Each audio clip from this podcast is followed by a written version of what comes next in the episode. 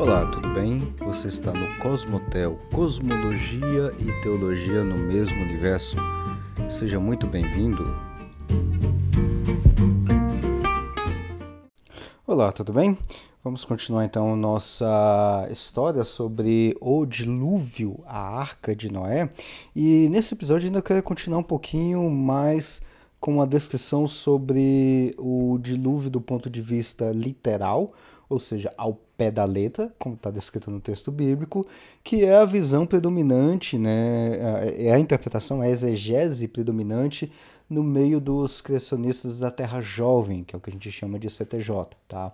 Como eu falei no episódio anterior e em outros episódios também que você já, já deve conhecer, criacionistas da Terra Jovem é a ideia, né, ou é a visão de que o universo, a Terra e tudo que tem, tudo que existe fisicamente falando, tem ah, no mínimo 10 mil anos. Tá? Tem, tem, outras, tem várias vertentes do Criacionismo da Terra Jovem, né, o CTJ, que divergem nessa questão da idade de 10 mil anos para 8 mil, para 6 mil anos. Tá? Mas vamos arredondar tudo para cima, para 10 mil anos. Tá? Ou seja, o universo tem 10 mil anos. O, o, a Terra tem 10 mil anos para essa visão CTJ, Questões da Terra Jovem. E como a gente começou a ver no episódio anterior, né? No episódio anterior eu comecei a falar sobre a questão do dilúvio é, desse ponto de vista do Crescente da Terra Jovem, né? E lá o que, que a gente já observou, né? A gente já observou que eles leem o texto bíblico ao pé da letra, ou seja, como assim?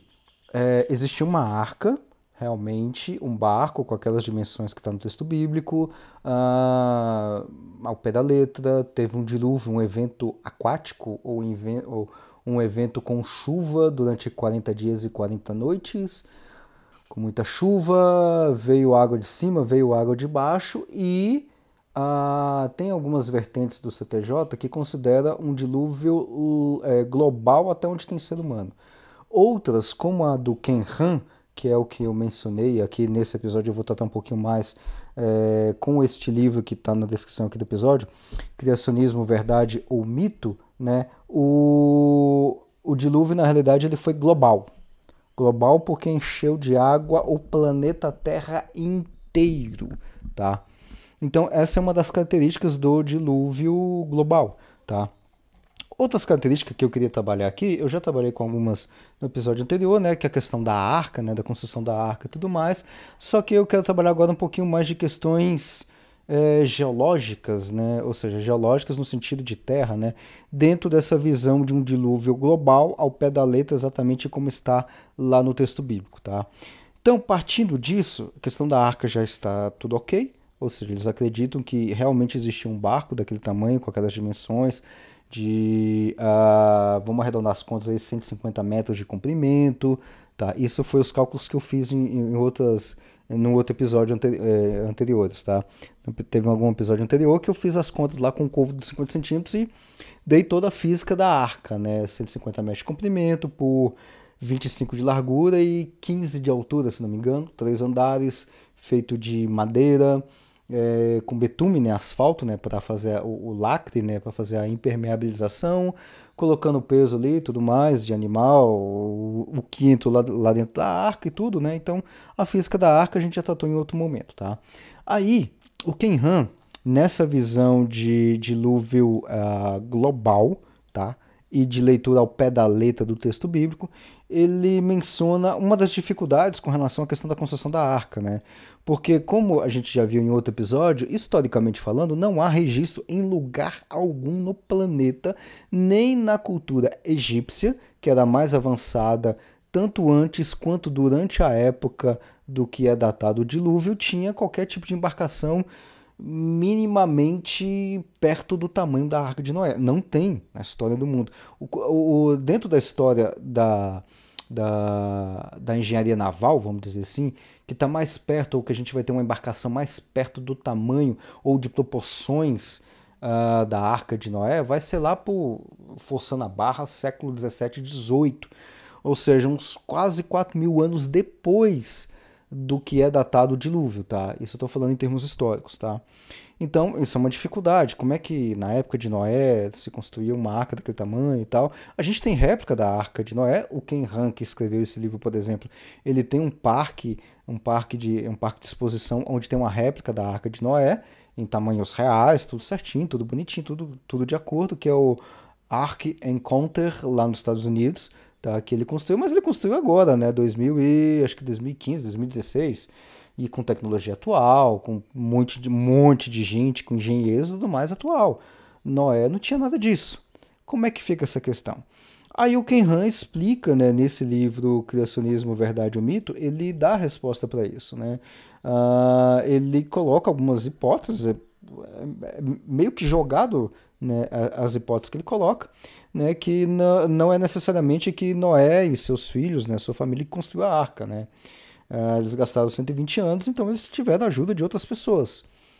Essa é a ideia que o que o, que o Ken Han coloca, né? Baseado no texto bíblico? Não, porque o texto bíblico não menciona nada disso. É uma suposição que ele coloca, tá? E aí ele coloca que a tecnologia da construção da arca de Noé foi perdida.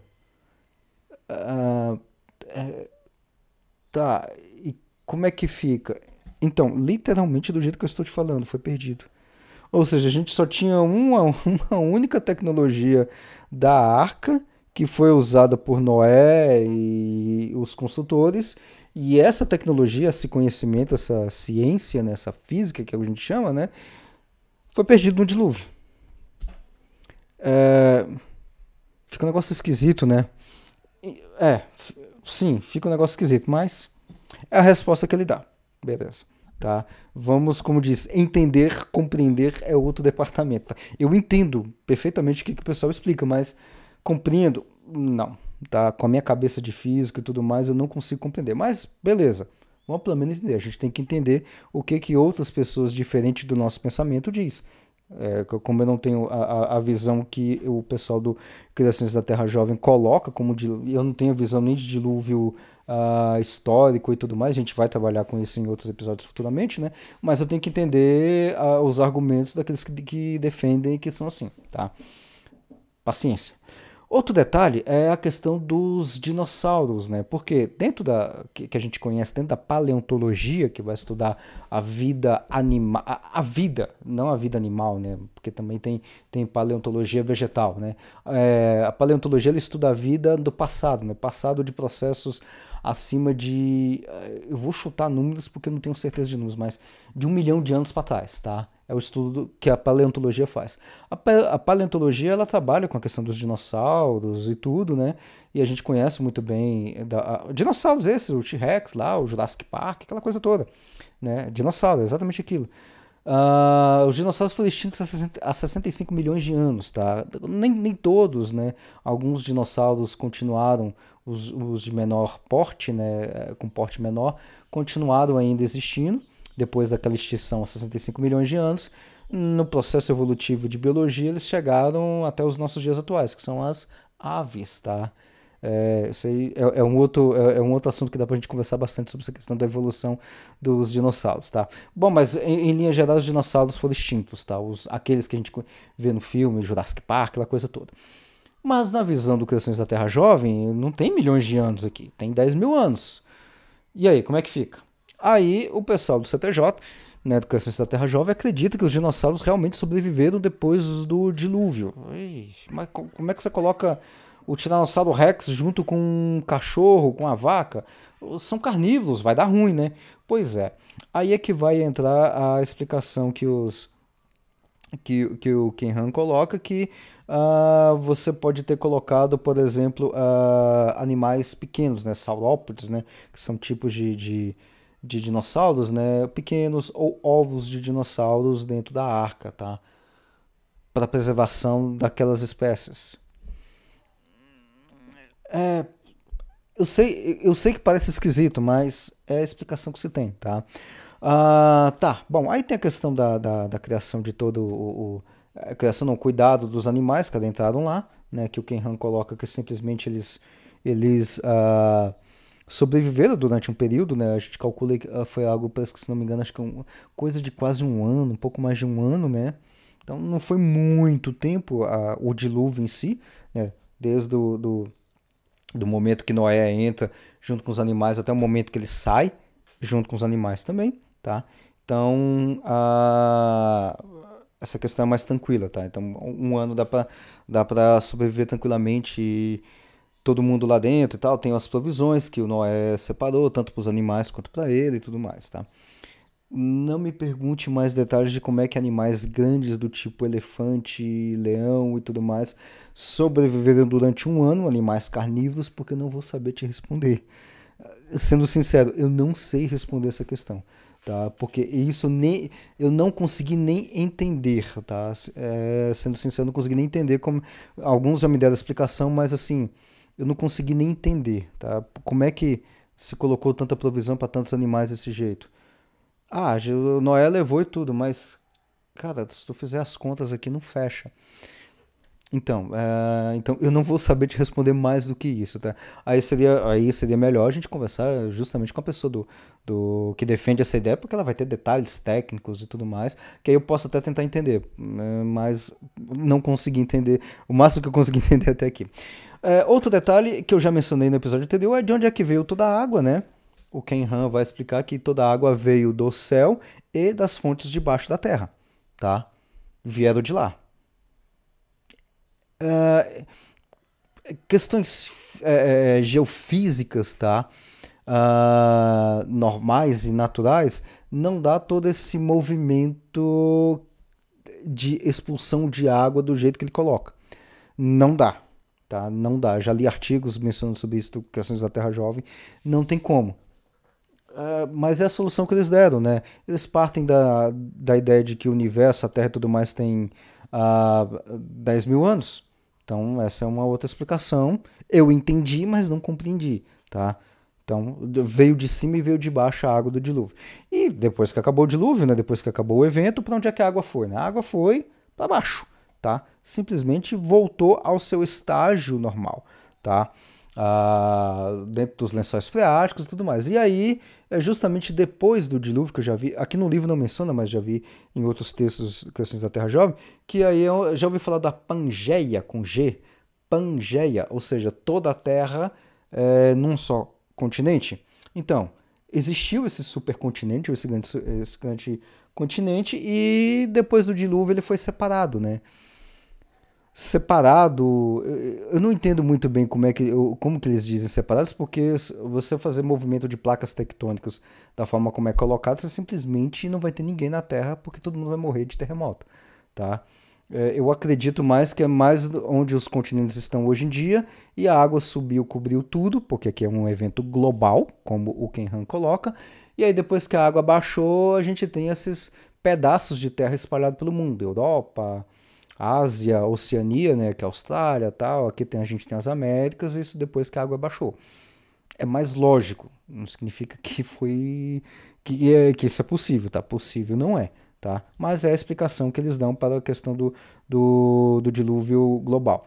Tem evidências para o dilúvio? As evidências que eles colocam são evidências meio estranhas, né? Eles colocam fósseis marinhos em morros e tudo mais, né? Mas a gente conhece isso muito bem que não é por causa do dilúvio, mas de processos geológicos, tá?